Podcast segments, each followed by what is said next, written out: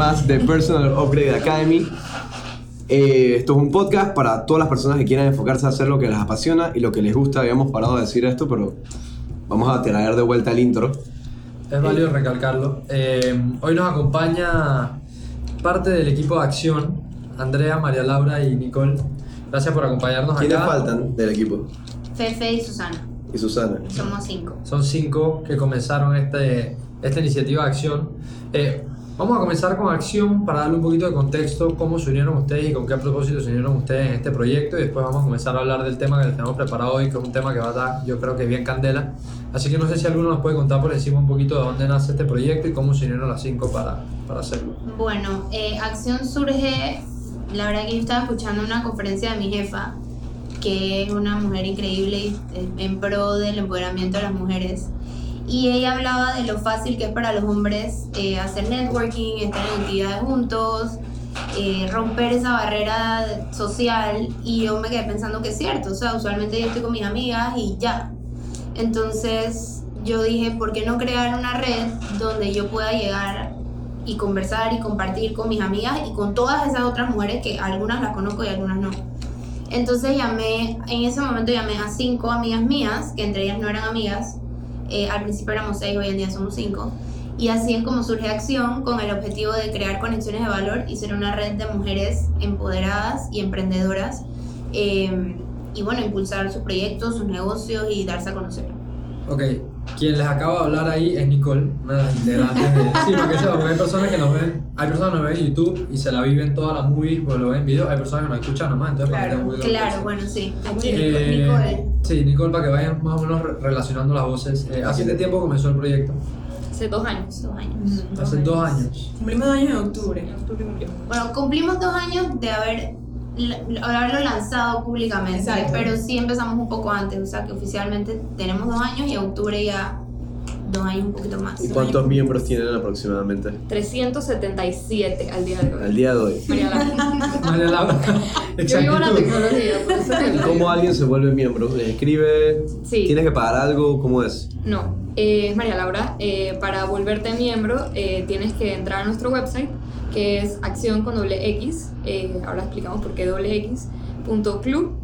Eh, eh, te vas al formulario, llenas unas cortas 17 preguntas que hablan cosas muy ligeras como cómo te ves en 20 años y cómo has superado los mayores retos de tu vida. En verdad es como una reflexión Es personal. una reflexión. Un personal y ustedes Es para ustedes. Cosas bien básicas, déjame decirte. Si tú sabes que eso ya agarra a la gente Sí, o para que es lo está es cool. Sí, y la idea de eso es precisamente que ese sea el filtro. Ok. Eh, si tú contestas 17 preguntas hablando sobre tu futuro a, a cinco extrañas, Ujú. la verdad es que eso, eso Demuestra, habla. sí, demuestra interés y que en verdad estás ahí para ofrecer algo, aportar algo y recibir también lo que el club te pueda dar a ti. Es clave, uno de los pilares de acción es que todo el mundo tiene que dar y recibir. Exacto. Y esa Ok. es una de hecho de las preguntas del formulario de entrada. ¿Qué es lo que tú estás dispuesta a dar y qué es lo que tú estás dispuesta a recibir? Nosotros no, no empoderamos. O sea, Exacto. la idea es que tú llegues allá con ideas muy claras de lo que tú quieres en tu vida y nosotros simplemente te ayudamos a conseguir lo que ya tú tienes claro que quieres llegar.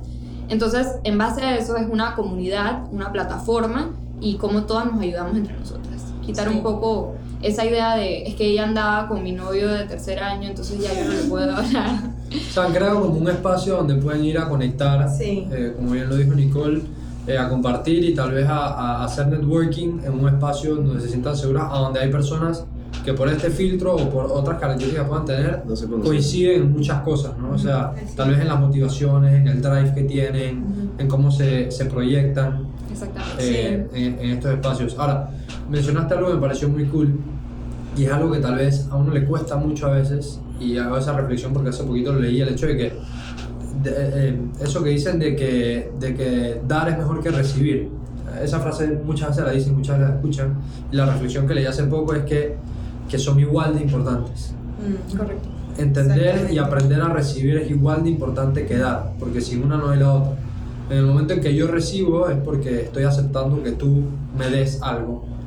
Y si no lo recibo, te bloqueo el goce de dar, que es el goce que todos queremos sentir cuando apoyamos o cuando aportamos a una causa. Ujú. Entonces es importante que tengan como ese, Intercambio. Sí, ese Sí, intercambio de Intercambio. dar y Ajá. recibir. Y la. Y comprender la dimensión de qué es lo que yo estoy dando, qué es lo que yo estoy recibiendo, porque también yo puedo recibir algo, o estoy acostumbrado a recibir algo de cierta forma, y no es como todo el mundo lo recibe.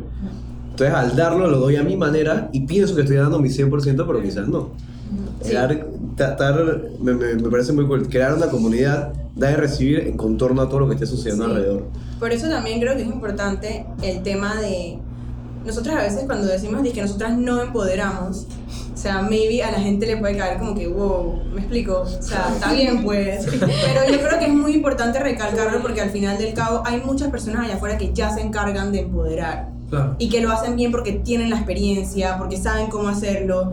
Nosotras al final del día cuando nos reunimos dijimos de que sabes que está bien, mucha gente empodera y después de que estás empoderada, ¿qué haces? Eso es lo que, eso es lo que yo iba a decir. Entonces, este es un espacio para cuando ya pasaste esa etapa y estás empoderada y sabes qué quieres hacer con tu vida y estás encaminada y tienes la- las herramientas necesarias. Hey, entro a este grupo donde las puedo compartir y encima recibir herramientas que todavía no tengo. Y, y agregando a eso, también creo que es importante, o sea, nos- decir que nosotras no, no las sabemos todas. O sea, nosotras, eh, desde uno de los, de los puntos más importantes que conversamos cuando nos reunimos es como que, ok, pero entonces si alguien nos pregunta como que quiénes son ustedes para hacer esto, o sea, como que quiénes son ustedes para sentirse superior, no, esa no es la idea para nada. Nosotras, de hecho, siempre desde el día uno hemos dicho eh, que nosotras somos unas miembros más de acción y simplemente somos facilitadoras. La junta directiva de acción, o sea, nosotras la tres organizaron y- y, las otras dos somos meras facilitadoras que, Ujú. que gracias a, a esta herramienta, que este, esta plataforma, eh, tenemos contactos o tenemos alcanza a lugares o a personas que, que son las que ponemos a disposición de la red. Ajá. Por eso siempre decimos que acción es de todas. Somos Exacto. todas. De todos Claro. para todos. Ajá. Claro, y, y- y es que me hace sentido que, por supuesto, sabiéndolo desde, una, desde un punto lógico, alguien tiene que organizar, alguien tiene que Exacto. e incentivar a las personas a que vengan a los eventos, o sea, hacer toda la parte de la logística, pero como comparten los espacios es totalmente horizontal. O sea, Eh, no, ajá, exacto. no es un espacio Jerárquico. ni nada, o sea, Correcto. un espacio full horizontal. Es más, hasta contamos con comités. Tenemos el comité de abogadas que lo acabamos de formar hace poco. Tenemos tres abogadas. Sí, Sí, bueno, yo no ejerzo, diferentes tipos, de exacto. Y ya, ya saben para el resto de las abogadas. Tenemos un book club también. Un club que es. Tenemos un comité de Súper finanzas y todas estas cosas que derivan de acción, en verdad nosotros no las manejamos, las manejan miembros. de Claro. acción. Ok. Nosotras servimos, eh, por ejemplo, hay una miembro de la, de la junta directiva que coordina eh, cada comité. Por ejemplo, eh, Ujú. Nicole eh, co- coordina con Fefe, eh, la CFO, que es la, el comité de finanzas. Andrea coordina eh, el book club, yo coordino el comité de abogadas. Entonces, Ok. pero eso qué significa? Simplemente que hemos designado a unas managers, por decirlo así, en cada comité y esas managers coordinan a ese club de personas, ese grupo de personas que se encargan del tema. Y nosotras, eh, por ejemplo, eh, le decimos de que tenemos estos lugares disponibles, tenemos estos contactos disponibles que pueden ir a hablar, ese book club o ese evento, y así.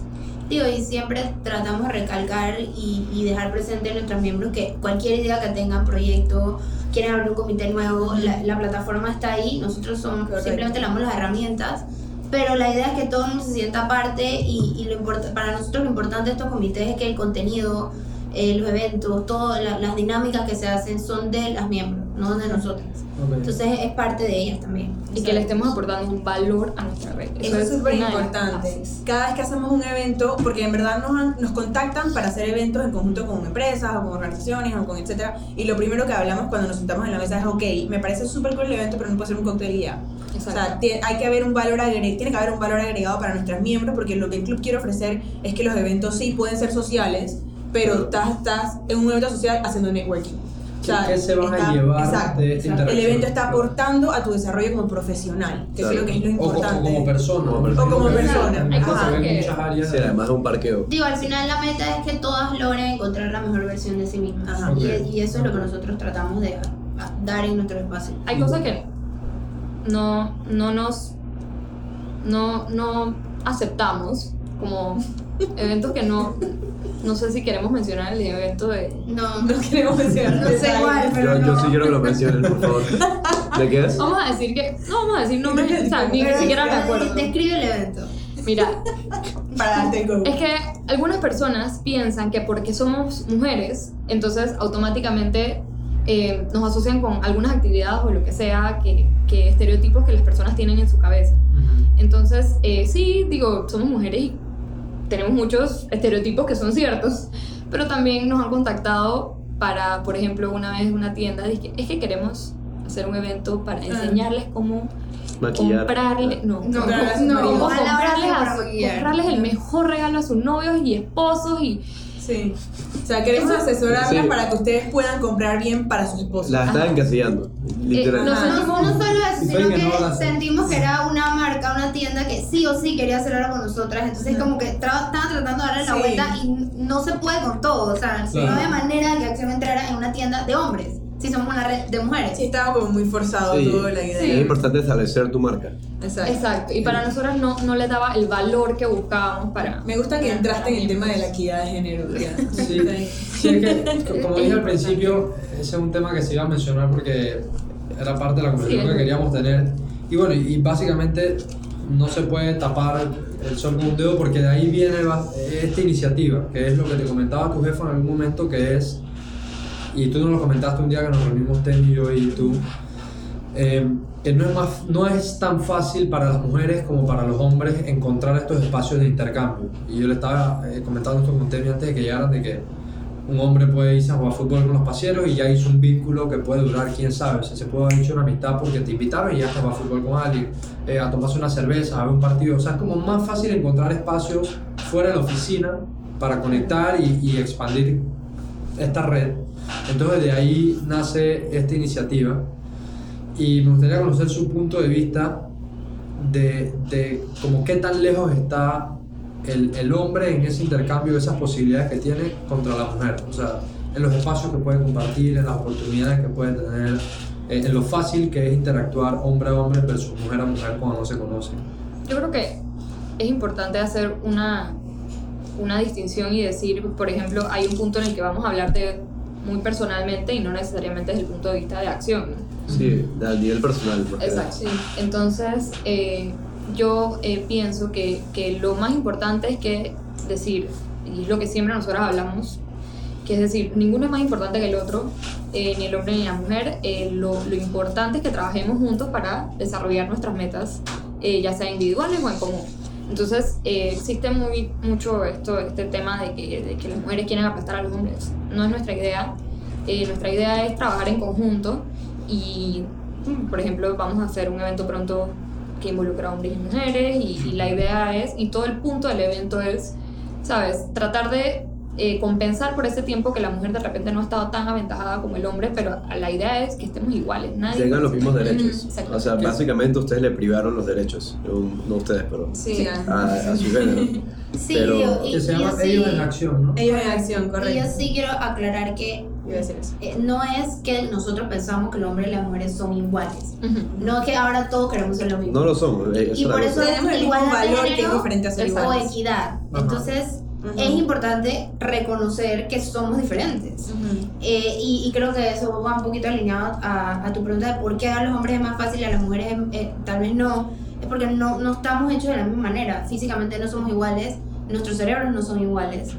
Y culturalmente. Y nos han criado. culturalmente nos han criado de, de- de maneras distintas. Entonces, los espacios están. Yo creo que para los hombres se les hace más fácil porque desde chiquitos siempre ha sido así. Ujú. Eh, y las mujeres estamos empezando a aprender a llevarnos de esta manera y, y- y tener esta comunidad y dejar a un lado un poquito la rivalidad, la parte social, lo que mencionaba Malu, que si el exnovio, la amiga, que en la escuela, que eso ya pasó, ya. Ujú. Se regresa. Exacto, high school ya quedó atrás. Eh, lo- los hombres no tienen ese chip, las Ajá, mujeres sí. exacto.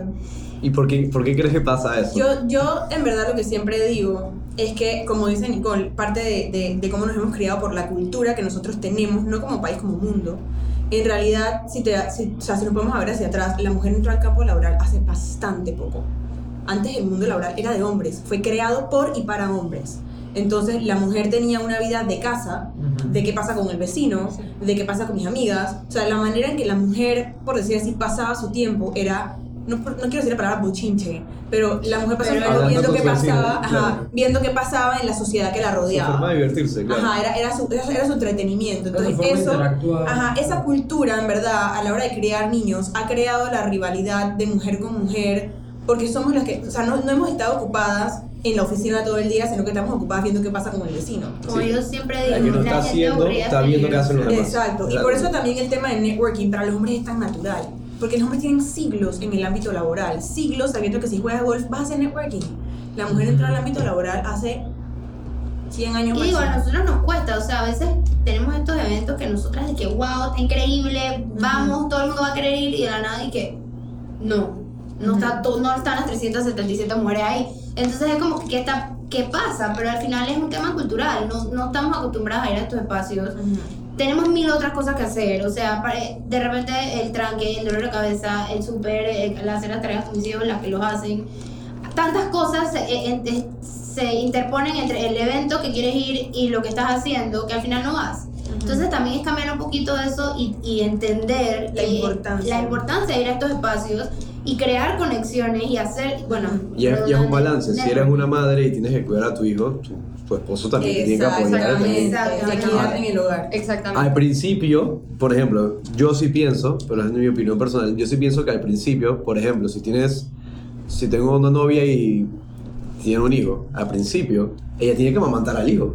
Claro. Tiene que estar con él al principio. Físicamente. Físicamente tiene que estar con él y va a tener que estar ahí por lo menos, por lo menos 3, 4 meses, tiene que estar ahí. Entonces yo sí pienso que por ese momento la mamá es muy importante que esté con su hijo Claro. y que acapare más, de- más, de- más porcentaje de lo que el papá va a estar con el hijo. Y nosotras no negamos que hay una parte biológica que es diferente entre los hombres y las Sí, mujeres nosotros que... no damos leche. Exacto. Claro, es, es, es así. Y, y la, la profundidad, eh, la profundidad con la que la mujer puede hacer un vínculo es mucho más poderosa que la del hombre. Sí, sí, son vínculos Por- diferentes. Sí. Por eh, justamente ese sentido de maternidad. pegados a, la- a la- a las Por mujeres. eso, y de, y de poder engendrar vida, la capacidad con la que tú puedes hacer una conexión como mujer con otra persona es mucho más poderosa que, que la de un hombre. El hombre es un Exacto. poco más de- Superficial. Sí, superficial, desapegado. Que yo pienso no tiene que- tanto apego. También es importante aclarar que obviamente hay mujeres y hombres de todo tipo de personalidades y yo conozco hombres muy sensibles, así como mujeres que no son muy sensibles y hay toda una, una amplia variedad de, de gustos de, personali de, de, de personality tra- traits que, que, ¿sabes? Que varían, ¿no? No necesariamente Sí. es así el 100% de Sí, los no, casos. Claro. no se podría generalizar Sí. nunca, pero, Exacto. Pero- pero mayores porcentajes van hacia este tipo de inclinación o la Exacto. otra. Y, y el, al final es tener un balance los dos. Exacto. Y por eso también que acaba de decir Malu, me parece importante. eh, voy a aclarar antes de decir esto y decir que Acción eh, es un club, una red que sí, sus valores provienen del feminismo, pero nosotros no somos un club feminista activista. Ajá, no, no son activistas Ajá, del feminismo. nuestro, nuestro core es crear conexiones de valor. Claro. Nosotras todas individualmente somos feministas y el club proviene de los valores del feminismo, pero caso aparte. Entonces, Capaz sí. en el futuro Acción se convierte en algo cool, no solamente de mujeres. ¿Quién sabe? Ajá, entonces. O sea, eh, porque ahí- va a ser algo normal Ahí iba a decir, entre mujeres nuestra, nuestra definición del, del feminismo, ya linkeado a lo que dijo Malu, pro- eh, terminas en lo que Malu acaba de decir. El feminismo en verdad es para hombres y para mujeres. O sea, el feminismo no solamente defiende los derechos de la mujer, el feminismo defiende la equidad. O sea, que al final del día, un evento como, como ellos en acción para nosotros es tan importante y hacer un mes que incluya a los hombres es tan importante Ujú. porque, hey, sabes que gracias al feminismo los hombres también hoy en día sienten que para ellos es más fácil poder ex- eh, demostrar sus sentimientos. Si quiero llorar, lloro. O sea, Sí, no, claro. no crías a tu hijo diciéndole que los hombres no lloran, No, no ¿me lloran. explico? Ese tipo de cosas Eso es son cosas que... He for Ajá. she. Nosotros, nosotros siempre hablamos de eso. Tuvimos un episodio donde hablamos mucho de eso y- Sí. y, y bueno, y que eso es un tema cultural, o sea, un tema cultural que se va desde los primeros años, esas primeras etapas que son tan críticas, la bola de fútbol para el niño, la Barbie para la niña. Exactamente. Entonces, eh, el niño no llores en el playground, la niña eh, exprésate o, o- o llora y, y divierte, o sea, como que es, y eso en esas edades tan tempranas te marcan tanto que quitarte esa máscara después como hombre es un trabajo, realmente. Nosotros vimos esa otra parte de la moneda también, que es un trabajo y estamos tan influenciados como hombres, esto lo digo desde el punto de vista como hombre, estamos tan influenciados por la cultura, por las industrias que nos comienzan a influenciar a temprana edad sin tener dizque, un contexto real de ciertas cosas. O sea, por ejemplo, una de las industrias que más fuerte le pega al, al locus o, o al pensamiento, a la línea de pensamiento de los hombres, es la industria de la pornografía. Y nosotros a temprana edad comenzamos a consumir porno sin ni una referencia real de lo que es una interacción hombre-mujer. Y lo único que se nos ofrece en esas plataformas es dominancia del hombre hacia la mujer. Exactamente. Sí. Entonces, estos son cosas culturales que sacamos de un contexto no real y lo tratamos de traer a la- a- al mundo real. Entonces, hay como cierta disonancia entre lo que pasa y lo que yo pensé que iba a pasar.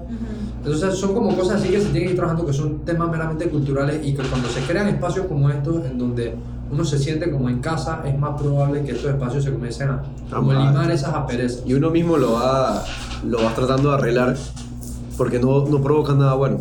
Claro. O sea, llega un punto que hay un choque entre lo que tiene que ser y lo que tú estás tratando de ser o tratando de aparentar. Exacto. Las estadísticas de la gente que se está suicidando están incrementando con los años y el porcentaje de hombres es mucho más grande que el porcentaje de mujeres. Están reprimidos. Estamos, en teoría, estamos reprimidos. Es que, sí, es que en realidad, por eso digo, uno siempre No, no en habla- teoría, en verdad estamos reprimidos. Sí, uno siempre habla de, de las represiones que ha tenido la mujer durante sus etapas de vida. O sea, obviamente ha- hemos estado reprimidas en... Y ustedes hablan mucho entre ustedes, hablan por teléfono, eh, bueno, no sé, estoy generalizando, pero de lo que yo he conocido, tengo Puedes decir eso. una mamá, tengo una mamá, tengo una hermana, o sea, tengo una novia, no sé, hablan mucho por teléfono. Hablan mucho ustedes por- es más fácil entre ustedes. expresarse. Yo no llamo a mis amigos en el, ta- en el carro a hablar con ellos de su vida. Ay, no, porque- pero yo tampoco, qué pereza. En verdad, a mí, la, única que me llama es ella. O sea, yo no, no, y no llama a mucha gente. ah, yo no tengo amigos pero, que me llaman. pero Yo todo, odio el mundo- hablar pero por todo el mundo tiene como alguien a quien, a quien llama o se, o se desahoga, le cuenta Digo, todo. yo ahí sí pienso que es un tema de personalidad, Sí. no de sí, género. no es género. Obviamente, hay mu- o sea, de todo lo que hemos hablado, de cómo tú Bien. creces y, y si, si te enseñan o te dan el espacio para expresarte como hombre o no, o como mujer. Pero mi personalidad no es de llamar todos los días a alguien ni hablar por teléfono cinco horas. Eh, pero sí tengo ciertas personas que, para depende de lo que quiera decir, las voy a llamar. Eh, Y por lo general- también mi mamá, o sea, mi mamá puede hablar dos horas y media por O sea, teléfono. mi mamá y tu mamá Sin se llamaron y se quedaron horas hablando. Sí, eso puede y yo veo a pasar. mi mamá hablando por teléfono todo el tiempo. Y, y, y pero es un tema, O o sea, un tema full, en mi, en mi opinión es de personalidad. De O sea, yo personalidad. le digo a, mi- a veces yo a mi casa, y mi mamá me quiere contar algo y yo le digo, que pero mami, ¿cuál es la conclusión del cuento? Porque si no, ella Da- ella Dale un le cierre, dale un cierre. 10 horas llegar a lo que ella me quería decir. Yo no soy así, pero eso no es porque ella es mujer, o Ahora- sea, es porque ella hace su manera de ser. Quizás la energía femenina es más emotiva y expresiva y la masculina Totalmente. es más, más cerrada. Sí, siempre hay Entonces, casos. Pero sí. yo, yo también pienso que... Porque hay que- hombres también que no paran de hablar. También. Y también le dan la vuelta, o sea, no Sí, que le dan la vuelta, Pero pero también pienso que puede ser generacional. Porque yo. yo pienso que es siento- generacional, pero Ajá, yo, sí- yo sí, digo, mi mamá no habla horas por teléfono, la verdad, pero cuando ella me va a contar algo, sí se demora 80 años, y cuando yo le voy a contar algo es de que mami, 2, 3, 4, Y ya. y ya, entonces, Sí, y, que pero y mis ya amigas en verdad siento que son, digo, Al grano. dicen que uno se junta con la gente que se le parece, no sé, Sí, sí. pero sí, eso dicen. Pero yo también tengo mis días, hay días que yo quiero con- conversar y me toma Claro. 5 horas llegar a la- al, al punto, pero Sí. no es lo pinta- normal. no, es por persona. Digo, puede ser por personalidad, nada más que como en mi ámbito y en mi realidad, yo he visto hasta en mi casa, la- las empleadas de la casa están hablando por teléfono todo el tiempo. Y eso que de El, decir. el chofer nunca, nunca habla por teléfono. El bicho- eh, sí, pero siempre están hablando por teléfono y las veo todo, desde que llegan, hablando por teléfono. Yo le pregunté a mi nana, dije, ¿con quién estás hablando? Dije, ah, con mi hermana. Yo dije, ¿ya hace cuánto no la ves? Ella vive conmigo. Qué. Pero, pero ah, sí, más adentro del punto exacto, eh, es por personalidad, la verdad. Sí. Eh, Porque mi mamá me llama y yo le empiezo a echar un cuento y mami, me siento mal. Ay, ay, María Laura, bye. O sea, necesito, o sea, como que le ha entrado una ansiedad y necesita volver a su computadora y hacer cosas en la computadora que nadie le hable. Pero, pero bueno, sí, existen diferencias entre los géneros que, eh, que los han criado a ustedes de una manera en la que, que no, no los, eh, no los eh, fome- no les fomentan tanto el expresar sus sentimientos. Y al final del día eso no, no es sano. Y digo, parte de, de- de lo que nosotras eh, profesamos es decir, eh, sí, o sea, al final, eh, digo, nada más tienen que ver el, el- el discurso de, de Emma Watson en las Naciones Unidas, que habla sobre he for she, que es muy, lo- esto afecta tanto a las mujeres como a los hombres, porque si los hombres se sienten reprimidos no, no están, en, están en su óptima capacidad y obviamente van a demostrar, sacar sentimientos de alguna manera y puede ser que lo saquen de una manera agresiva Sí, sí, que sí. al final afecta a la ¿Qué, mujer. qué es lo que tiende a suceder? Por, por eso está el novio El loco loco. cuando la novia lo quema o cuando tiene celos, lo- el hombre se tiene el estereotipo de volverse loco. Que el hombre se reprime O el hombre celoso. hasta que, bueno, naturalmente todos, Como todo. como todos, Sí. es como tener un closet y cada vez que me, me pasa algo y en vez de sentir lo voy guardando en el closet llega un momento donde no Explotas. ¿no? Yo lo que creo es que siempre hemos sentido. O sea, siempre hemos sentido. Y de chiquitos estamos sintiendo, estamos sintiendo, estamos sintiendo, porque todos somos sentimentales. Bueno, hay gente que más, hay gente más que otra, pero todos, todos sentimos. Vas reprimiendo, vas reprimiendo. Y lo estás, lo estás sintiendo, pero no tan fuerte. O no Y le llega un punto- atención. No le estás prestando atención. Te vas por ahí o te pones a ver Netflix o te pones a jugar. Llega un punto que te entra la depresión, la ansiedad, o te empiezan estos fallos en tu cuerpo. Sí. Y ahí dije, wow, ¿qué me está pasando? Creo, creo, creo que, creo que en, en esa línea, eh, en vez de decir sentimental, yo diría emocional. Emocional. O sea, que, que- que emocional. Sentimental es como- que sientes, O bueno. sea, el sentimental es como tu, tu reacción a esa emoción, o sea, lo que sientes eh, eh, en base a esa emoción, pero emocional, o sea, hablando en tema emocional, nosotros vivimos de emoción a emoción, o sea, el- somos, el- el somos seres humanos. somos seres emocionales. Para, para mí, yo siempre digo que somos seres emocionales antes que racionales. O sea, el cerebro racional nuestro tiene 200.000 años desarrollándose, mientras que el otro tiene 200 millones de años, el, el, límbico, el, el- el de la mitad. Eh, entonces, como seres emocionales, siempre no hay un momento donde no tengas una emoción. Algo de emoción tienes que tener en tu vida para existir. Existimos de emoción a emoción. Pero entonces, ¿qué tanto sentimos? Sí, ¿qué- Se puede llorar y está riéndose. ¿Qué tanto sentimos de la emoción es el problema? Porque no, no está mal ni sentirse bravo, ni deprimido, ni triste, ni feliz. O sea, todas esas emociones son naturales y nos van a venir por naturaleza. Está cool sentirlas y está bien. Y es bueno saber que cuando estás deprimido es parte de natural de, de tus emociones. El problema es cómo sientes la depresión o cómo sientes la tristeza y por qué tanto tiempo la sientes. O sea, Claro. ¿Cómo lo manejas? Y hoy en día es tan fuerte por todo lo que todo lo que es arrastrado. Es tan fuerte que hay, no sé, hay gente que no lo puede manejar. Y ahí es donde te metes un atafil, o te metes, o empiezas a fumar, o empiezas a chupar, o empiezas a salir, o empiezas a culiar demasiado. O sea, no sé, te das por escapes para no sentir eso, pero lo importante es que tienes que sentir. Y acostumbrarte a sentirte. Y una vez que aceptas lo que te está pasando, poco a poco se va chileando. Lo vas a tener ahí todavía, pero vas aprendiendo a vivir con eso. Ahora, esta pregunta se va un poquito por la tangente, pero es del tema. Es para ustedes como mujeres, eh, ya que estamos hablando de este tema de, de la diferencia de género, pero de las cosas que tenemos y que nos unen. eh, todas han tenido alguna relación amorosa alguna vez, ¿no? Algún novio en algún momento de sus vidas. Y si bien es cierto, no quiero generalizar, pero es más probable que los hombres sean un poco más cerrados que las mujeres. Pasa mucho que el hombre es un poco más cerrado que las mujeres. ¿Cómo le ha ido a ustedes o cómo han vivido ustedes como ese proceso de que el hombre con el que tú has desarrollado una relación amorosa sea capaz de abrirse y como que expresarse un poco más contigo? Que cuando uno tiene una pareja eh, amorosa, es, uno se siente un poco más cómodo ahí que hablándole a otra persona. Por lo menos lo digo desde el punto de vista de un hombre. Pues. Yo le cuento más cosas a mi novia que a una amiga. Yo creo que Entonces, eh, esa parte me interesa ver como el- desde el punto de vista de una mujer. Yo creo que las mujeres tienen que ser muy cautas en cómo, eh, o sea, porque hay, o sea, tú le yo le pregunto a muchas amigas mías, no es, la, no es todas, pero muchas amigas mías, ¿cómo te sientes? Y es, eh, ¿sabes? Es, es word vomit. Es que me siento así porque me dijeron esto en el trabajo y mi novio, ¿sabes? Es muy fácil sacarlo. Pero para una pareja o, o un hermano o un papá es como tienes que ser un poquito más sneaky, ¿no? Yo me he dado cuenta. Entonces, de repente para sacarle emociones tienes que ir como que, ¿cómo te fue hoy? Pasito a Ah, pasito. Y te dijeron eso. Y, ¿por qué? ¿Y te sentiste así. Como si fuera un jueves de, de 8 años. Y te sentiste y, mm, ¿y tú crees que eso está bien o eso está mal. No sé, Mm, que no puede sé. ser que sí. Porque, porque Sí que no. te lo juro, porque me da muchas respuestas de los hombres son de que, ¿cómo te fue? Y que, bien. Exacto. Sí, Es pero que- yo creo que cuando estás en una relación, tú, digo, aparte de la química y todo lo demás, aprendes a leer a esa persona. Exacto.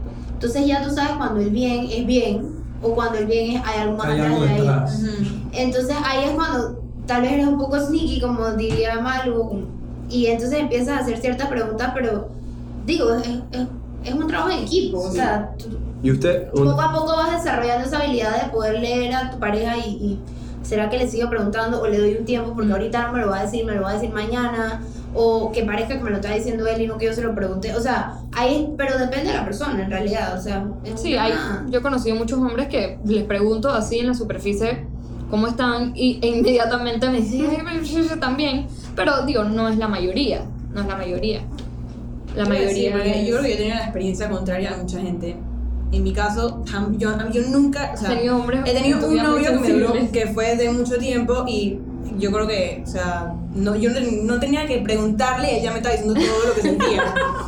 y digo, súper cool, ¿no? Ok. Y en mi casa también como que, en verdad, mis hermanos los dos son súper open conmigo y son súper sensibles. Pero tu dos. casa es un caso Mi muy papá- especial. Sí, Muy mi casa es perfecta. Mi perdón. casa es Sorry por la propaganda, pero mi casa es perfecta.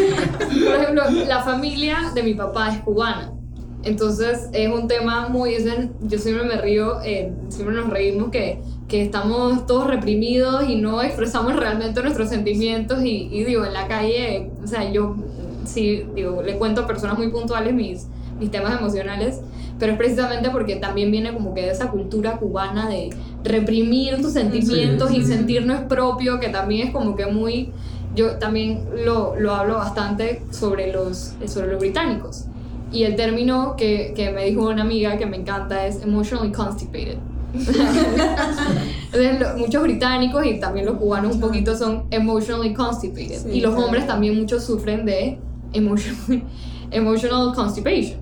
Claro. Que como que, eh, ¿sabes? Sienten, sienten, pero no saben cómo expresarlo y de, de la nada sus, su- sus emociones se traducen de una manera eh, amargada o, Ujú, ujú. ¿sabes? De repente dije, ¿por qué estás tan amargado? Es que no sé. Entonces ahí es cuando, digo, esto lo puede hacer tanto una mujer como un hombre bien emotional y savvy, que puede ir y preguntar y decirte, dije, pero ok, vamos a, vamos a sentarnos a analizar por qué te sientes así.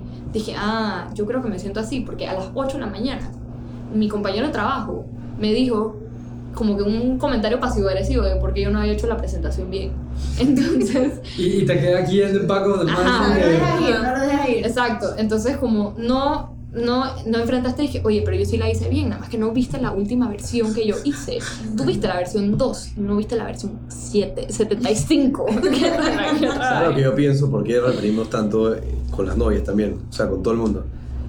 No es que no, es que no sepamos lo que estamos sintiendo, no es que no podamos expresarlo, es que no queremos vernos débiles. Ajá, exacto. Entonces, una pareja se trata de admiración. Tú admiras a tu pareja, el amor va alineado con la, a- con la admiración, pienso yo. En mi experiencia, pues va alineado con la admiración. Tú admiras a tu pareja, tú admiras a tu novio o novia.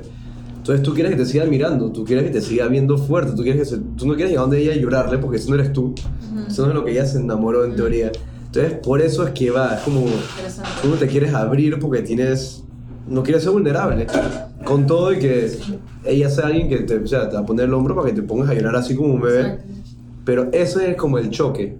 tal vez como que tal vez a, a medida que uno va como que viendo cómo esa persona va a estar in- incondicionalmente para ti te das cuenta que mira puedo llorar enfrente de ella y no me va a dejar no piensa que soy débil no piensa que soy Pero entiendo full lo que dices porque yo también pienso que, nuevamente culturalmente hablando, se ha visto normalmente en la humanidad que el hombre es como el eje de la casa. El hombre es el que, el que si hay un problema, él lo va a resolver. El hombre es en el que todo el mundo tiene que eh, rely para poder salir adelante. Y que, Entonces, si se, que si se desmorona, Exacto, entonces Claro, de repente no los hombres sienten que man, si voy a llorar a mi esposa, la man va, va a paniquear porque yo estoy paniqueando y toda la casa paniquea y nos fuimos Sí, a la es que, Tío, y también la relación va madurando con el tiempo. Al principio tú quieres ser dizque el mamá El- cool exacto. y, y todo es como, como los estereotipos, pero a medida que, el- que los- el tiempo va pasando y los meses van pasando, los años, etcétera, eh, vuelvo a lo que ya dije, tú aprendes a leer a esa persona, ya tú sabes que tú puedes confiar en esa persona y al final,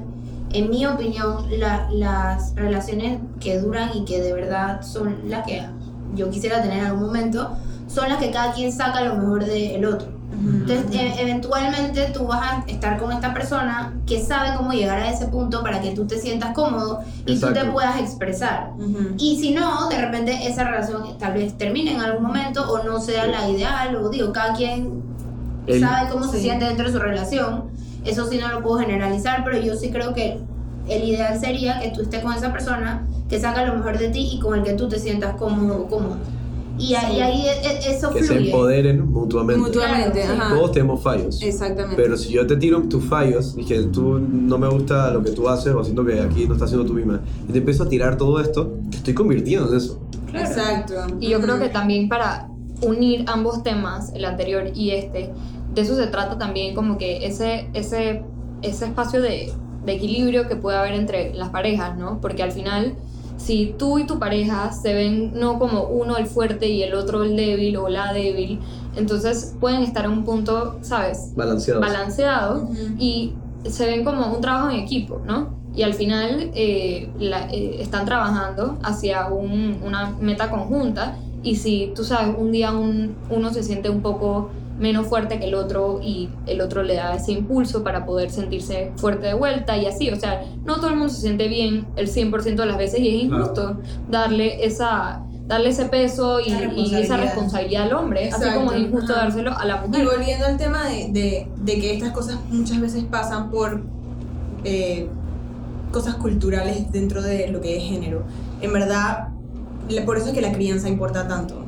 Porque al y, y la casa donde te criaste, porque al final del día, hey, representation matters.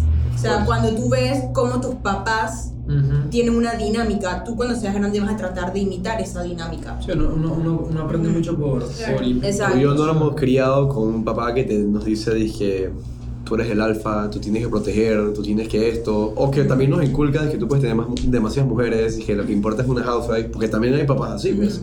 Sí. Hubiéramos tenido otro chip, quizás hu- hubiéramos tenido otro chip, quizás hubiera un fight entre tú y eso, pero te criaste con eso. Pero, pero también hay casos que, por ejemplo, eh, o sea, hay por ejemplo casos que de papás que crían a, a sus hijos diciéndole o, o- o dando un ejemplo de que tienen muchas mujeres y que tienen que ser así de una Es lo manera. Y el, yo he visto muy personalmente Sí. que tú tienes la reacción contraria, entonces el hombre desarrolla unos traits completamente ¿Y opuestos. la hija? ¿En qué queda la hija? La hija queda...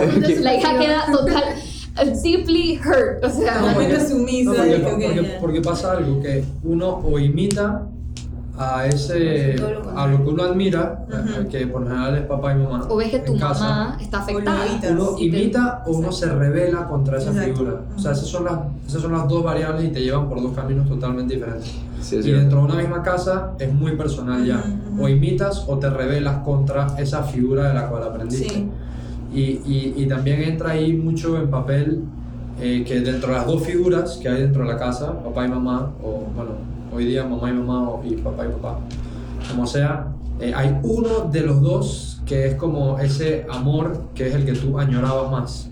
Que Sí. es el- eh, eh, o sea, siempre hay un amor, es una pregunta muy interesante que uno no se hace, pero dice mucho de qué ruta tú tomaste. Está papá y está mamá.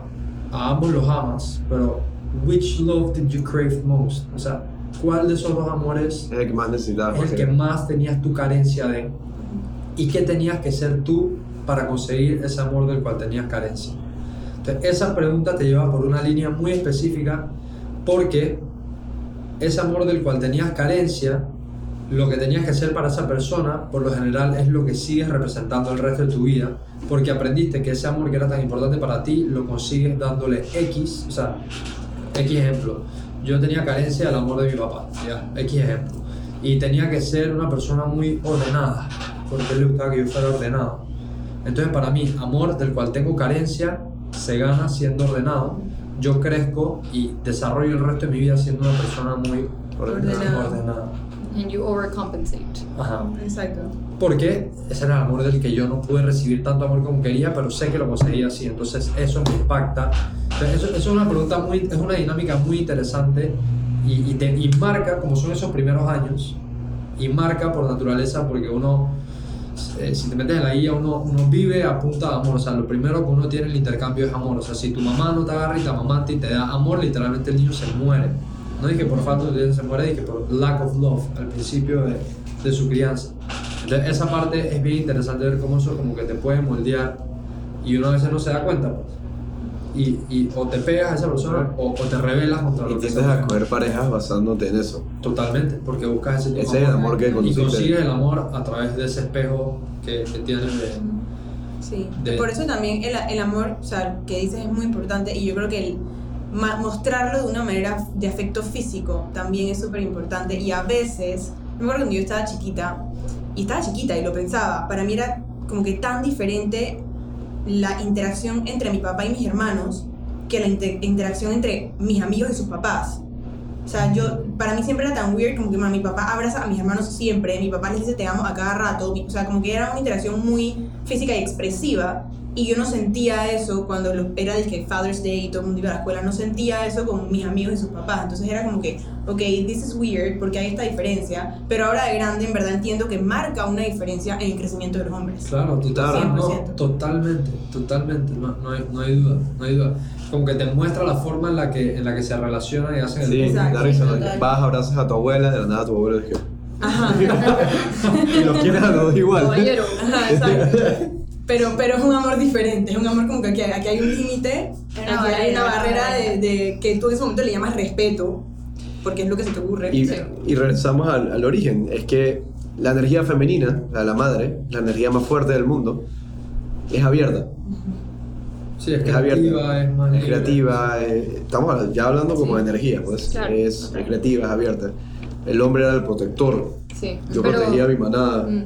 Sí, aunque, exacto. aunque existen diferencias fundamentales entre hombre y mujer, yo creo que todos debemos trabajar y entender ambas. entre en- en tener un equilibrio y, Claro. y tener llegar a un punto en el que el papá abrace a su hijo, le diga te amo y no sé qué, y todo el mundo tenga ese equilibrio, una, una relación de equilibrio entre hombre y mujer que, ¿sabes? Al final todos trabajamos en equipo para... Hay una meta común. frase que en, cuanto, en relación a los hombres que a mí me gusta mucho y es eh, enséñale a tu hijo a ser el hombre que tú quisieras que fuera novio de tu hija. De O sea, ese es el ejemplo que tú le tienes que dar. eh, en cómo lo tratas, y digo, tal vez solo tienes hijos o varones o puede que tengas una hija mujer también, pero ese debe ser como que tu, tu, tu estándar. Es, Sí. Así es como yo creo que traten a mi hija y esto es lo que yo le voy a enseñar. Entonces, digo, al final es el ejemplo, es lo que tú le enseñas a tus hijos y los niños crecen con el ejemplo de la casa. Sí, primordialmente uno aprende por el ejemplo.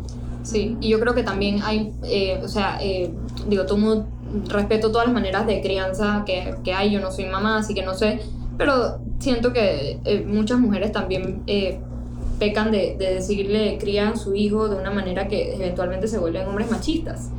Entonces, digo, la mujer también tiene que ser muy consciente qué le está enseñando a ese hijo para que también sea ideal, o sea, es que esa misma frase aplique, ¿no? Que, que cría a tu, a, tu, a tu hijo como quieres que sea novio de... Si es que el cambio en la mujer es reciente. Entonces, o sea, hace tres personas, nuestras abuelas, eran machistas. Sí, Y ese es su trabajo. Era, Era era un patriarcado. Era un Total. patriarcado. Hoy en día hay más patriarcado matriarcados, se ve, se ve más el balance. Bueno, al final, como ya hemos dicho, tiene que haber, no, no sé el nombre de patriarcado matriarcado, ¿cómo se llamará la unión? El tengo Igual, pero ese es el balance que tenemos que llegar. Equiarqueado. ¿no? Equiarqueado. Equiarqueado. Tal vez inventaste un término. Punto porque que- fue en el momento. Matar Oscar Rodríguez en cívica, Regístralo, bro. Equiarqueado. Está bueno. Ey, eh, Si nos damos un equiarcado. Patriarcado. Eh, eh, regresando a parte de lo que estábamos hablando, eh, hay, hay, una, hay, algo que a mí me llama mucho la atención o me parece muy curioso que es la, la dinámica entre hombre y mujer en, en cuando uno se está desarrollando como adolescente. Pues que eso tal vez después hablará no solamente de tu área profesional, sino de, de al momento, de- y más aquí en Panamá, que somos un- una ciudad bastante pequeña, bastante cerrada, la gente tiende a conocerse, las familias tienden a conocerse, etcétera, etcétera. Eh, la dinámica, y, y fue lo que, lo que vi en tu celular en Antitos, de cuando estábamos hablando de, de sacar un tema, de, por ejemplo, el hombre, cuando está en su juventud y tiene muchas mujeres, la está votando. Ujú. Y la mujer no es zorra, pues. Y la, y la, y la, y la mujer, y la mujer tiene, y la mujer, y la mujer tiene muchos hombres, o, o anda con varios hombres, o en muy poco tiempo la vieron muchos hombres y es una perra. Entonces, esa, esa dinámica entre, y, y lo que eso le puede pesar tal vez a una pelada joven sí. o algo. Yo tengo una pregunta para ustedes. ¿Ustedes sienten que.? Porque yo creo que hay más esperanza a medida que pasan las generaciones, ¿no? Y Total. yo siento que de repente eh, hace 15 años nosotros nos sentábamos como pelados de nuestra edad y no lo hubiésemos, no hubiésemos podido tener esta conversación. Creo que hoy en día tampoco. Bueno, tal vez hoy en día con muchos tampoco. Pero entonces, ahí la pregunta. ¿Ustedes se criaron pensando que era hat? Dije, para los hombres tener muchas... O sea, uno era como que, man, respeta a tu novia. No, Sopa. ah, bueno, no, eso es diferente. Quemar es diferente. Ok. Quemar es distinto. Y bueno, en mi opinión, yo me crecí con ese valor que quemar es distinto. Me lo inculcaron en mi casa y se marcó ahí. Era como Eso, algo. eso es lo que quiero saber. Lo o sea, de quemar. cómo- Pero lo otro, Ajá. de estar soltero o sea, y tú puedes estar- hablar con muchas manes al mismo tiempo. estás soltero y estás jodiendo, es que en su momento, cuando tienes 15, 18 años, hasta a ustedes eso es lo que les gustaba. A las mujeres, bueno, que- hablaran conmigo como otra ok, Que se No, note no, en no, cámara mi cara. no que hablaran con otras manes, pero a ustedes les gustaba el man que todo el mundo les gustaba. No a ustedes, porque lo que estoy viendo ustedes son tres, tres mujeres muy ejemplares. Ejemplares no, puede que puede que diferente. Pero- Todo el mundo tiene Yo, a mí siempre me gusta la estabilidad. Maybe- Quiero saber las cosas claras. Yo me estoy justificando a mí mismo, quizás. Eh, pero yo ten- pensaba, o tenía, tenía la impresión. Wow, le acabamos de tumbar el mundo. No, yo pienso, no, porque todavía lo creo. Digo, en verdad, porque lo, yo- porque yo lo he pienso visto. que uno no puede hablar por todas las mujeres y como tú dices, en verdad, maybe nosotras somos tres mujeres que salimos como de la norma en muchos aspectos de nuestras vidas, pero, o sea, por ejemplo, en ese aspecto yo, o sea, tú Nunca, había, nunca entre ustedes dije, verga, este man es el que está ahora. Tenemos gustos tan diferentes. Bueno, Ah. pero no, de peladitas. De peladitas, yo estaba en De Panamericana peladitos, antes de a todo, todo el mundo le gusta a diferentes personas, Bueno, me pero pasó- que le gusta el mismo. Me pasó en Panamerican antes de entrar a Brother que a todo, a todo mi salón le gustaba la misma persona y a mí me gustaba otro que a nadie le gustaba. Ok. Pero esa era yo, por eso te digo que maybe nosotros no somos la, la norma y eso sí pasa. Y, y yo estaba en las esclavas. Entonces, No tenía digo, teníamos, conocíamos un hombre y tal vez todos pensamos que ese era guapo. Wow, un unicornio. Y todos bailábamos alrededor de él. ¿Qué más? ¿Qué? Ah, Ahí está, todos bailaban alrededor de él de 15 años. ¿Cómo el man no va a pensar que mientras más, mientras más, más- Pero, pero quiero hacer la aclaración de que probablemente era novio de una que estaba en el círculo y la mala estaba, lo estaba cediendo a todas para que tú sabes, Por favor. allá, ah, hubiese variedad. Porque ella pero también- nadie se iba a pasar de Ella la también raya. quería estar con alguien que ta- estaba pegado, entonces, ¿no? No, yo Pero pienso digo, que, digo, yo muy sí, sí personalmente. tienes un punto, sí porque un en punto. verdad yo sí siento que pasé una etapa. Puedo decir nombres, no, no voy a decir nombres. Di lo que Pero, no, no, no, no, no, sí. Bueno, sí voy a decir nombres. No se pueden cortar. Para normal. Ok. Puedes decir lo que Por ejemplo, en Panamérica, eh, te estoy diciendo, o sea, maybe yo me salgo de la. Norma Señor para ti. Norma. Maybe yo me salgo de la norma, pero sí recuerdo esa etapa de tres años que estuve. O sea, tres años en los que ya empezaba, empezaron a gustar los niños que a todo el mundo le gustaba Norman Ross. Norman era el man para que a todo el mundo le gustara. Ahí está, pues. Sorry Norman, pero nunca me gustaba de ti. Y, se- y Norman seguro aprovechó de eso. No, no, no, no, es un no, hombre, eh, No conocía a muy ejemplar. Siempre ha sido un- hombre Yo, de. yo, yo voy a meter mi cuchara ahí porque cuando lo preguntaste, de que dijiste que, que puede ser un tema generacional, yo creo que sí, pero también creo que el- dentro del tema generacional es un tema de como épocas por las que vas pasando. Sí, Para también. nosotros de pelados, o sea, lo digo por mi experiencia personal, el que tenía varias mujeres o el que se echaba varias manos, o como lo quieras ver, Ajá. era lo que estaba pegado, era lo que estaba hot. Y no lo veías mal, o sea, y no lo veías mal como, como el mismo man que andaba con varias manes, le decían y que, hey, esta man anda con tres manes y ese man pintaba a esta man de perra, pero yo te cool. O calentona. Ahora, Calentona, ¿sabes- pero yo, pero yo te cool. Entonces, esa dinámica no existía o tal vez no la asimilábamos de pelados, pero ya obviamente cuando uno tal vez va creciendo un poco más, te das cuenta y que, hey, tal vez hay un momento para todo. Hay gente que lo ve a sus 20 y algo, hay gente que lo ve a sus 30 y algo, hay gente que se va hasta los se queda 35, ahí. 40 y se queda ahí y no le parece mal. Y creo, que, y creo que es un tema muy personal y muy subjetivo porque hay, hay de todo en la viña del Señor y hay gente que tiene su real derecho a... No eso siempre. Yo también. Sí, Lo digo hay- irónicamente. Hay, hay gente que tiene su real derecho a, a tener, y más, y más tomando en cuenta lo que hablamos hace como dos o tres episodios de que tener una relación monogámica es realmente un sacrificio. No diga que qué bonito, no, es un sacrificio. Nosotros no estamos hechos para tener relaciones monogámicas. Pero digo, también es una decisión. I Sí. disagree. Ahora, Porque- ahora vamos No, es, una decisión, es una decisión, pero aquí arriba del cerebro es un sacrificio. Sí. Nosotros no O sea, la- tienes una resistencia. las relaciones monogámicas fueron creadas meramente porque tú tenías maíz en tu campo y yo tenía vacas. Sí, sí, sí, 100%. sí. Entonces las relaciones monogámicas no son dije, que somos hechos para eso. ¿no? Estoy de acuerdo. Ahora, antes de que entremos en las relaciones monogámicas, quería decir que al final del día, yo entiendo lo que quieres decir, pero yo creo que no es que a las mujeres les gustaba el mismo hombre porque era perro. Les No, gustaba el yo mismo sé. hombre porque, o sea, porque, Porque, también había una mujer que le gustaba a todos porque los era cotizado, Sí, no porque era sí. perro. Pero cuando, Puede, porque- cuando te ibas a la esquina de muy, muy perro, a ella no le gustaba, que cualquiera te podía tener. Es en el momento, hay, hay una etapa. Que ser medio misterioso. Ah, ah, Tú llegabas y te ponían en el, en el vaina, te ponían en la sazón, pues. Sí, así como ponía la norma del medio. Ahí ponía la norma del medio. El man estaba que.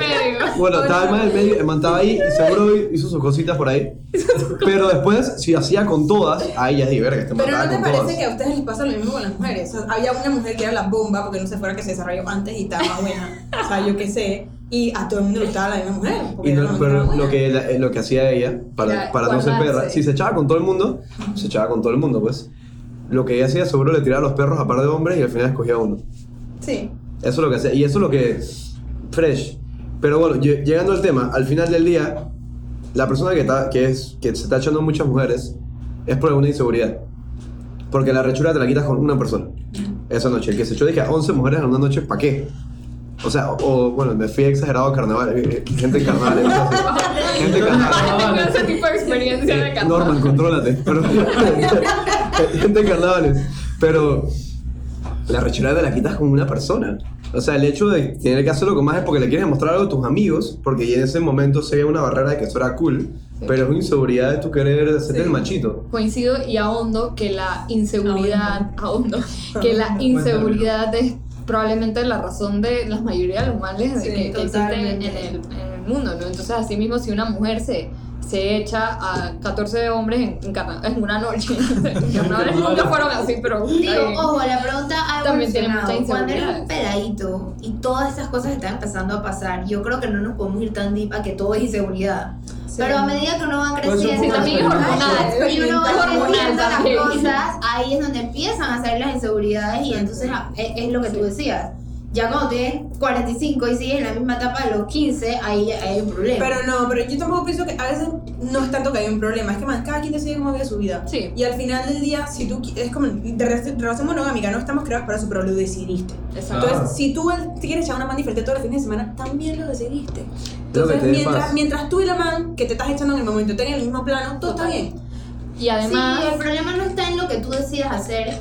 La sino que tú de- busques a otra persona Exacto, porque por- decide hacerlo. por tus reglas. O sea, O tú que puedes, no- pero el otro no. O Sí. también que te echas una man diferente todos los días prometiéndole el cielo a la tierra, porque eso Sí, sí, eso, eso es. Eh, Sí. eh, Sí. esa la Es más, pregunta. eso hasta Para tiene un problema medio mental y todo. No, medio- no un problema mental de que tienes alguna discapacidad, pero tienes un problema psicológico. Sí, la O verdad sea, que... Sí. Estás afectándole la, la, la emoción a alguien, estás afectando el feeling, todo el well-being de alguien. Y es, debe ser un Es medio tema- malo y todo. Sí, debe ser un tema también de, de, como dice Andrea, es un tema voluntario. O sea, yo me he cuestionado mucho, ¿sabes? Uno se cuestiona muchas ideas eh, de que, o sea, a medida que vas avanzando, vas escuchando noticias, vas leyendo eh, libros o vas escuchando podcasts o lo que sea.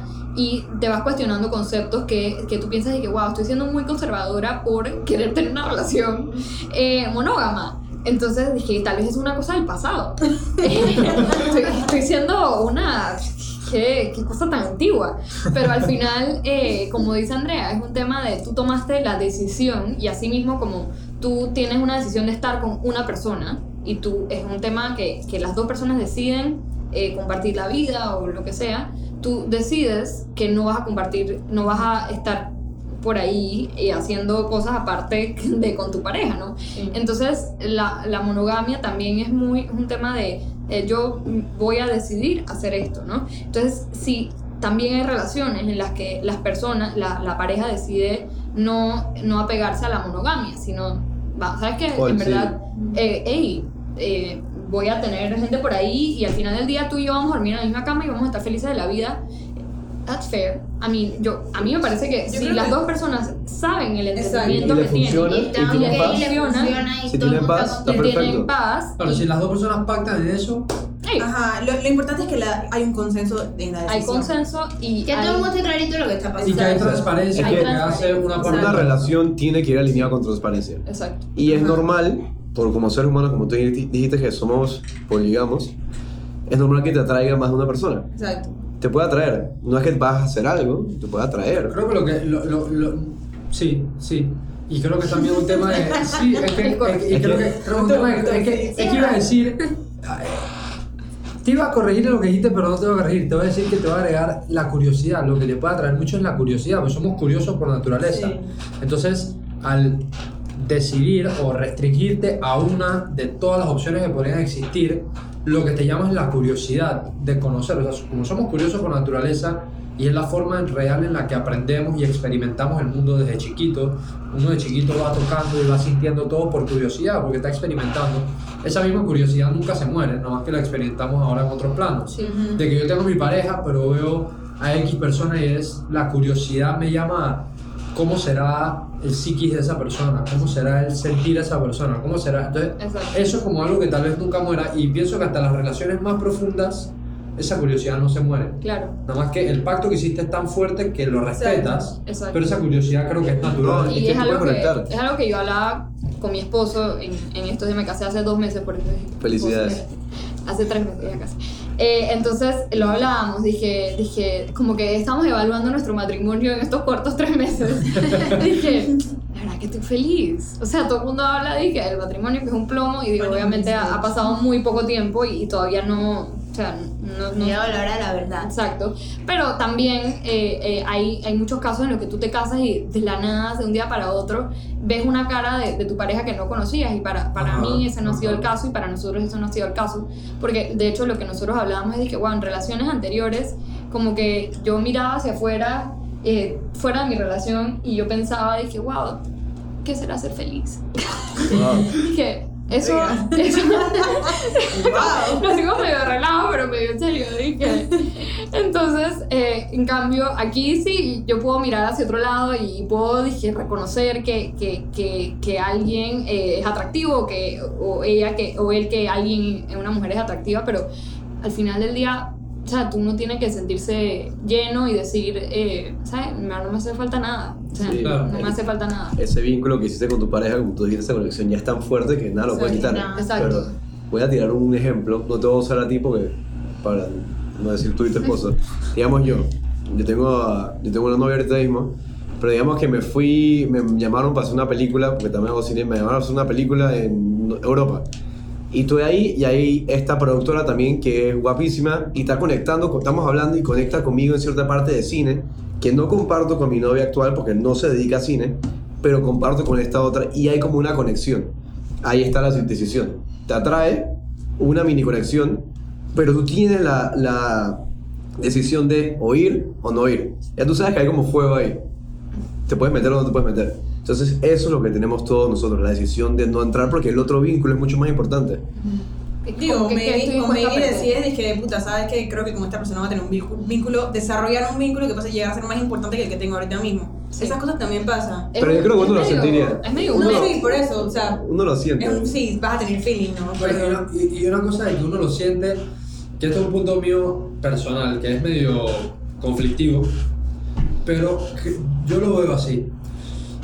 Eso, eso de la media naranja, yo soy una persona que cree que no existe. Yo tampoco lo sé. O sea, yo creo que no existe la media naranja. En el sentido de que no hay una En el sola sentido de persona. que no hay una persona. O sea, hay, hay personas que dicen que, que yo nunca podría vivir sin esta persona. Y si bien es cierto, tu conexión es tan fuerte con una persona que podría asemejar o podría hacerte sentir que es así, si tú, por circunstancias de la vida, te tocara irte por 15 años a otro país y no volver a ver a esta persona, podría generar una conexión igual de fuerte con otro individuo en otro lado que conociste y tener una relación Claro. meaningful como tuviste con X otra persona. O sea, como Sí. que.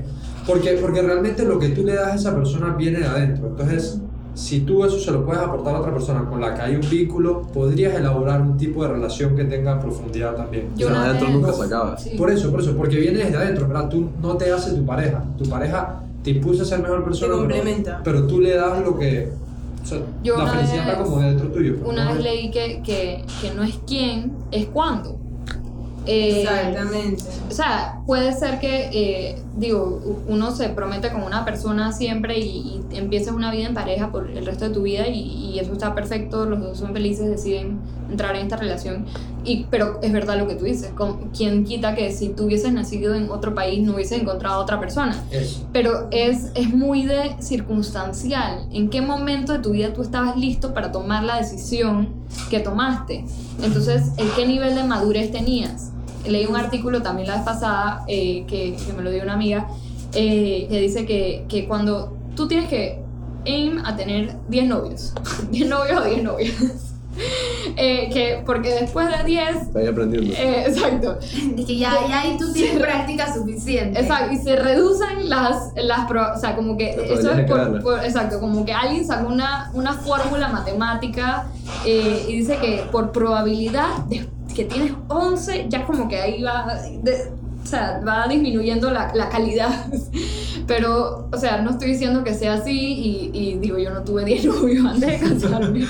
Pero, eh, Fallaste. Fallaste. Pero como que en ese tema de, de poder también conocerte a ti mismo, saber qué es lo que te gusta, qué es lo que te disgusta. O sea, no estoy diciendo que un matrimonio que se casó fue el mismo novio que tuviste desde que tuviste 10 años vaya a fallar, pero las probabilidades indican que entre mejor te conoces a ti mismo y, y Sí, yo más... creo que el, el cuándo es importante porque Muy digo, importante. también puede pasar que te encuentres con esa persona y no estés listo o esa persona no está lista. Exacto. Eh, yo creo que es un conjunto de factores, pero al final es como tú dices, o sea, hay gente que se equivoca y no es ¿Y para quién siempre. eres tú en ese momento? Si Sí. yo ando contigo y tengo 15 años, yo atraje eso. Exacto. Y es otra, es misma persona, pero mirando quizás a otra, persona diferente. No, y mira, eso que dijiste de lo que, de lo que atraes en el episodio 9 que hablamos con Ana María. Eh, un episodio súper, súper Ella interesante. es coach transpersonal. Es una española. Sí, Sí, a los que no han escuchado, Soy una stalker. a los que no han No. escuchado, Sí, Estás al 100, está increíble. O sea, me ganaste.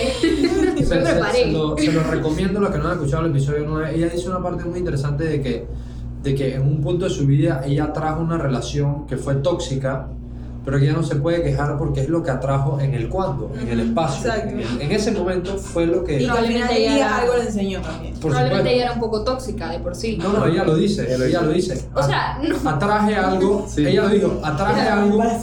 O sea, no, ella dijo, no podía traer, no podía traer nada que no fuera eso porque ahí estaba yo, Claro, en ese claro. cuando Y ahí entra la importancia de lo que tú dices de conocerse. Por ejemplo, yo siempre estoy hablando de experiencias personales. Bueno, whatever. Yo Por en mi- ya no te dicen en- nombres. no voy a de decir nombres, no voy a decir nombres. No, no, eh, eh, digo, esto estaba funny y quizás ahora él se va a meter a escuchar el podcast. No, iba a tener que llamar a Norman y dije, man, sorry, perro. Te mencioné. O sea, agua. Estoy tan nerviosa con O esto. sea, si lo escuchas, sepas idea lo estresada que estoy. ¿Es No se preocupen, yo voy a llamar al señor No, yo le voy a decir. yo no puedo llamar. Ok, No, normal, normal, Lo normal. Vamos a tener que invitarlo. Sí, Sí. eso A ver, a ver qué es en su vida, cómo, De- cómo de superó nada, cómo de las nada. etapas. ¿Cómo seguimos en todo este tiempo? Estoy nerviosa. Cuéntanos la experiencia del círculo. Él no iba a los 15 años a las esclavas. No, no, e- e- eso era parte Ustedes tienen unas parejas de esclavas. O pensó. Ok. Sí. Pero bueno, con lo que decía Malu de conocerse a sí mismo, o sea, a mí, por ejemplo, sí me pasó que el novio que yo tuve, que fue por bastante tiempo, yo era una chiquilla. Entonces, cuando lo tuve, sí, yo hasta dibujé la casa donde, donde vivir cuando nos casáramos. O sea, yo estaba casada, tenía tres gatos y cinco hijos. Y obviamente fui creciendo y con el tiempo me di cuenta de que, espérate, pero, o sea, what do I really want? En la vida, no con mi novio, o sea, ¿qué quiero? Y de- lo dejé, y en ese tiempo que lo dejé, yo dejé de ser abogada, empecé a ser diseñadora, estudié otra carrera, o sea, tantas, tan- eh, me empecé a expresar mucho más que antes, soy una mujer mucho más segura de lo que era cuando era una niña, o sea, tantas cosas cambian en ti cuando vas madurando en esa etapa, que por eso todavía no entiendo cómo la gente se casaba a los 20 años. Tantas cosas cambian que hoy en día sí, soy la misma que cuando tenía 20 años. Por eso nos tocó autoconocernos a nosotros. Bueno. Soy la misma que cuando tenía 20 años, pero, pero, no, pero a la vez no soy la misma. Claro. A la vez tengo más claras cuáles son mis metas, más, claras, más claro qué es lo que quiero en una persona, qué es lo que no quiero. Y eso de tener 10 novios, o sea, yo estoy de acuerdo con experimentar en todo sentido de la palabra, pero yo soy esa que te dice que, mam, ¿por qué tengo que ser novia de alguien solo por tener un novio? No, no, no. No, ahí- Ese- sí. Eso es flex- Yo- súper flexible yo- y es yo- como tener relaciones sí. y, y no, Ajá, no conocer a la Te gente. No, sí. no de tener novio por novio, pero abrirte a sentir amor. No, ¿vale? no a Sí, conocer a los claro. papás, pero de, de, de No, experimentar y de como conocer que hacer un vínculo muy profundo con relación alguien. interpersonal. Sí, Claro. como que conocerla al punto de cuestionarte, dije, yo pasaría mi vida con esta persona o no. O digo, Por eso, o sea, yo no, o sea, yo siento que no. Yo siempre le digo a mis amigas, yo soy muy buena dando consejos, muy mala siguiéndolo. Súper mala. Siempre le digo a mis amigas, dije, man, en verdad, yo siento que a esta etapa de la vida, ya a los 28 años, empiezan a sentir la presión como que, verga, o sea, I don't, have, I don't have a boyfriend y Ajá. mis amigas se están casando y qué voy a hacer y, y mi sistema reproductivo y no voy a tener hijos y, y la vaina en la corazón va a congelar mis óvulos, todo esto.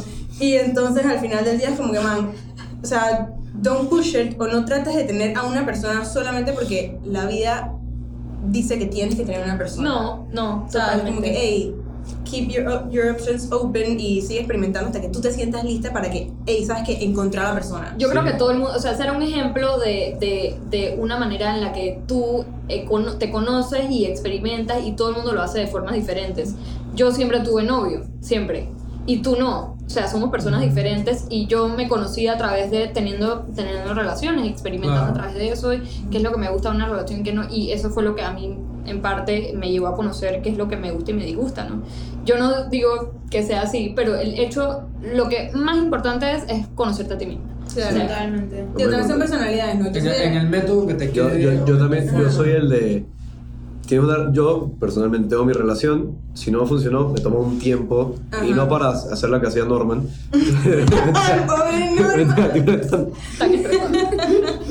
Este capítulo se puede llamar Norman Bros. estoy, estoy jodiendo. Y todavía termina, y No, mentira. termina identificando. No para, no para volverme eso, sino para agarrar tiempo para mí. Porque te das cuenta por, por qué falló, por qué atraje eso, qué Ajá, sucedió. qué aprendí. qué quiero hacer ahora, ahora que estoy sin pareja. ¿Qué me gustó y qué no? Digo, que no me tú- gustó. tú ¿Para dónde quiero ir? persona. Ya tú Exacto. creciste, ya te fuiste. Es que cada vez que hay un choque, hay un cambio. ¿no? Exacto. Sí, y también, digo, al final una relación es un trabajo en equipo, todos tienen que dar un poco y como que meet in the middle.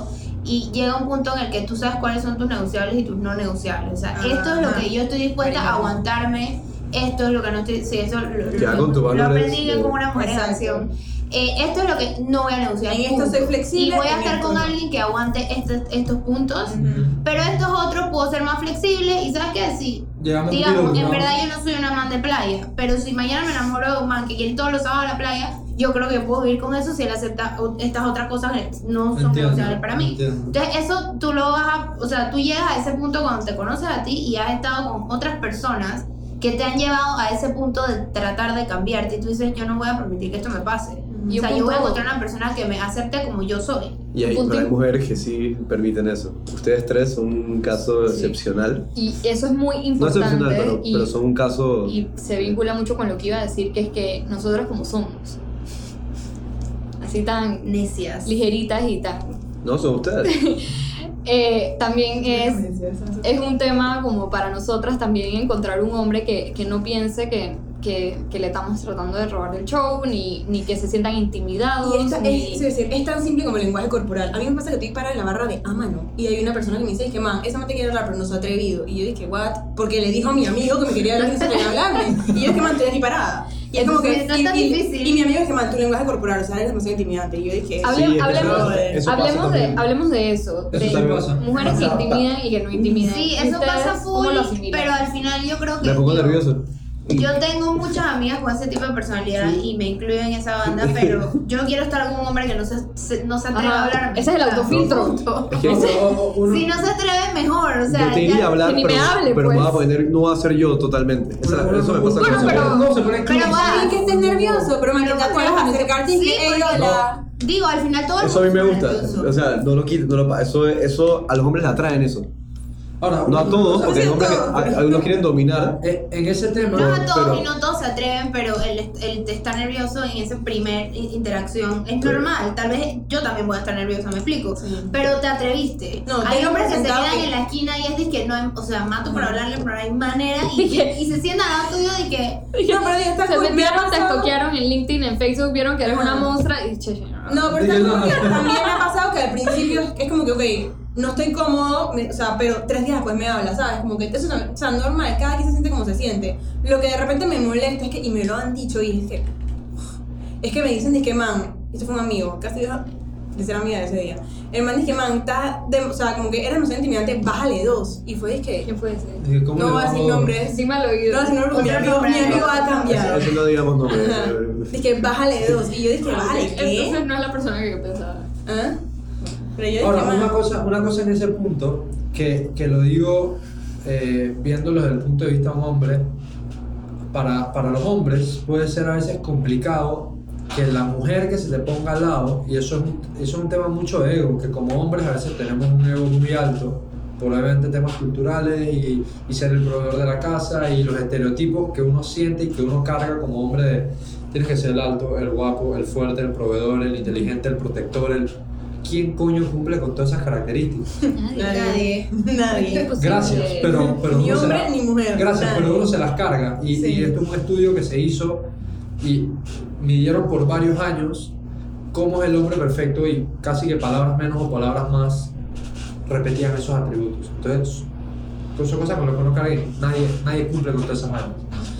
Entonces, el, el- ese ego al hombre se le, se le infla un poco y llega un momento en donde a un hombre le puede lastimar mucho el que la pareja que tenga al lado sea o de su misma Su parte. de- o de su mismo poder o un poco superior en, en poder o en presencia o en, o en drive eso le puede chocar mucho porque hasta cierto punto lo, lo, emanci- lo emanci- o sea lo, lo duerme un poco Emasculiniza. Sí, o sea, lo, lo duerme un poco. Entonces, ese es un tema del que se tiene que tratar. Y tal vez por eso, cuando te lo decía tu amigo, no te lo decía en mala manera, pero es lo que, es lo que tal vez alguien podía ver que decía, Chuso, la siento como demasiado fuerte de carácter o de presencia para mí. Y, y hay una pequeña, aunque no quieras, y es, es subconsciente, hay una pequeña reacción adversa a eso. Sí. Como hombre, pues a veces. No, yo entiendo perfectamente de dónde viene, pero creo que la solución no es que yo le baje dos. No, ¿Me explico? No, no, no, cero. Pero tú, tú vas a traer a la persona Que que, nadie. que, No, que-. Creo que, creo que ahí entra lo que dice Nicole. No, no es como que, esa.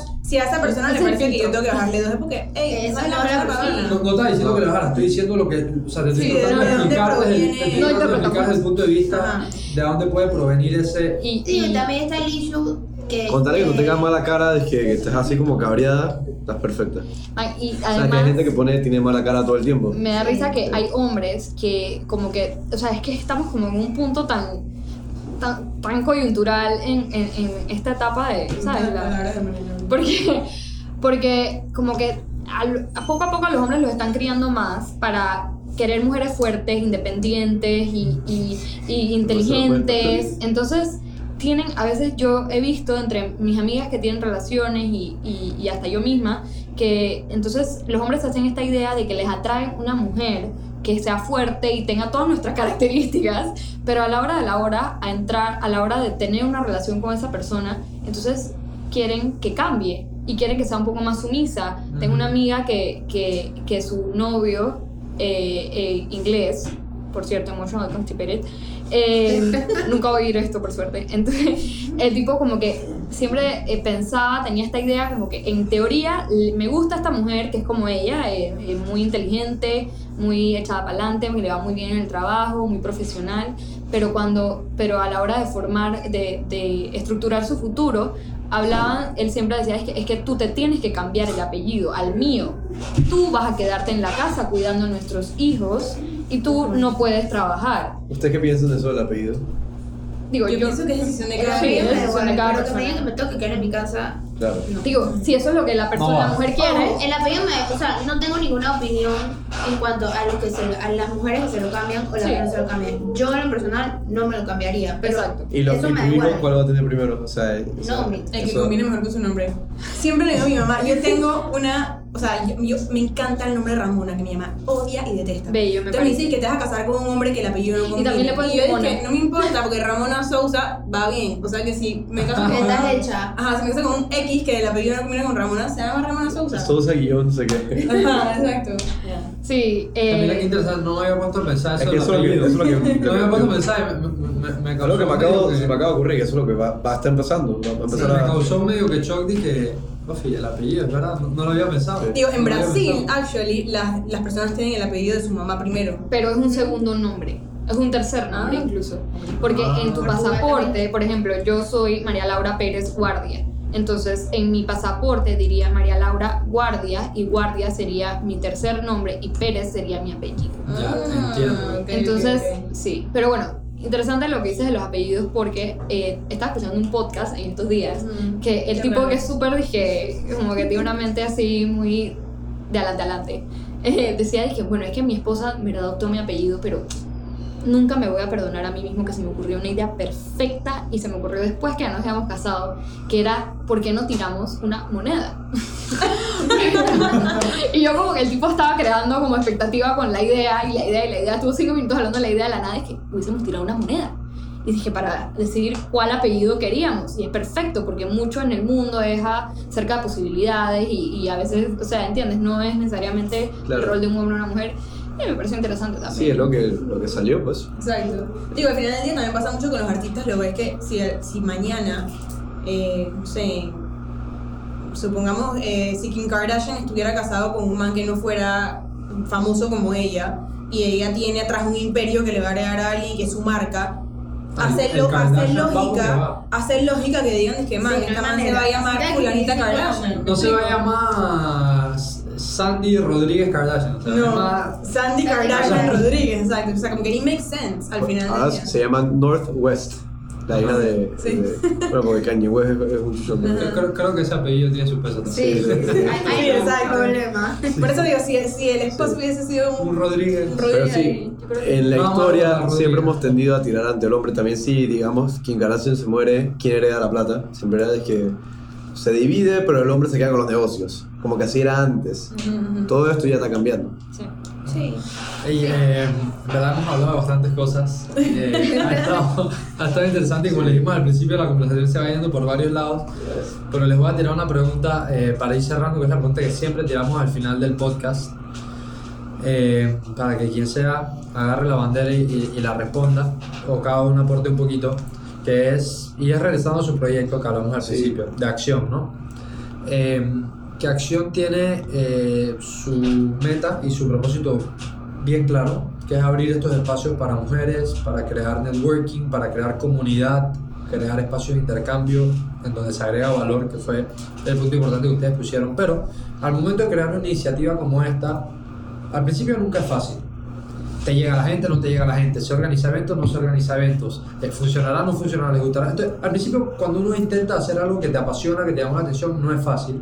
Y siempre llega un momento en donde es como un breaking point, donde te comienzan a caer inseguridades, seguimos, no seguimos, vale la pena, no vale la pena.